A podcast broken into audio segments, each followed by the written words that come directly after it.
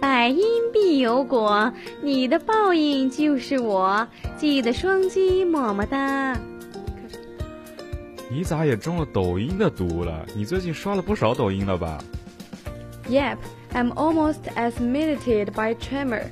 Han Meijun is the most popular one recently. Do you know him?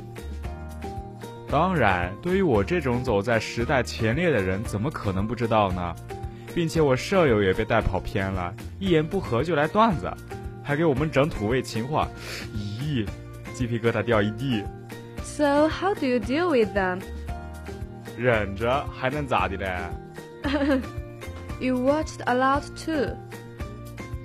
Ouch! It's seen through. 被你看穿了呀。不仅韩美娟，还有各位神仙斑马来助阵，拍摄抖音视频来吸引关注。窝窝头一块钱四个，嘿嘿。菠菜贱卖，菠菜菠菜贱卖。In order to live up to today's fine weather, come to the basketball court. There were so many people playing basketball that they actually picked up a lot of mineral water bottles. Can you see a little more about it? It's not about turning on a trampo to have some fun when you're bored. Otherwise, it's too boring to broach a trampo when we have no class.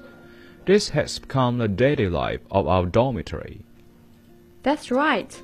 What's the origin of the good jitter? You know what?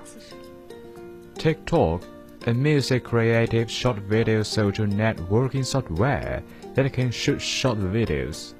Launched in September 2016, is a community platform focused on young people's music short videos. Users can create songs and short short videos through this software to form their own works. Video boosting is one way to get rich. Nowadays, all kinds of net rats are the same. One person is imitated by 10,000 people. Uh, do you have favorite type of TikTok? 对于我这个吃货来说，当然是吃播啊！我真的很羡慕那些大胃王，胃的承受量还真的不是一般人所能想象的。当他们吃变态辣的时候，我真的除了佩服，再也找不到任何解释的词语了。火鸡面和蒜，嗯，不怕辣，辣不怕，咱也不敢说，咱也不敢问。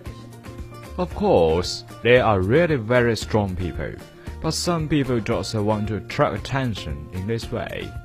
They have to say that, although they look good, they still want to tell them not to succeed. The body is the capital of the revolution and pay attention to health. For the viewers, most of them are students. It is inevitable that there is no distinction between the importance and importance of such vested schoolwork. In a good time, our first task is to learn. Of course, it is good to brush the trouble when you are bored and keep pace with the times. There will also be professional knowledge and vocational education. 可不是嘛，最近我妈也迷上抖音了。不过，大部分给我分享的视频是一些专业基础知识以及健身技巧。For people who shoot videos, I think we should also pay attention to some problems. Never see anything that violates social justice for the sake of raising pollen.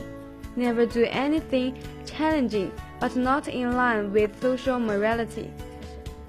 我不要你觉得，我要我觉得。虽然我觉得你说的很有道理。欠揍啊你！哎，不敢了。对了，还有一些喜欢挑战极限的人，拍一些危险照片，使自己处于危险的边缘。 真的，不要拿生命开玩笑。生命只有一次，并且相关事件也层出不穷，大家应该有所戒备才行。真的，真的，看得我都手心冒汗。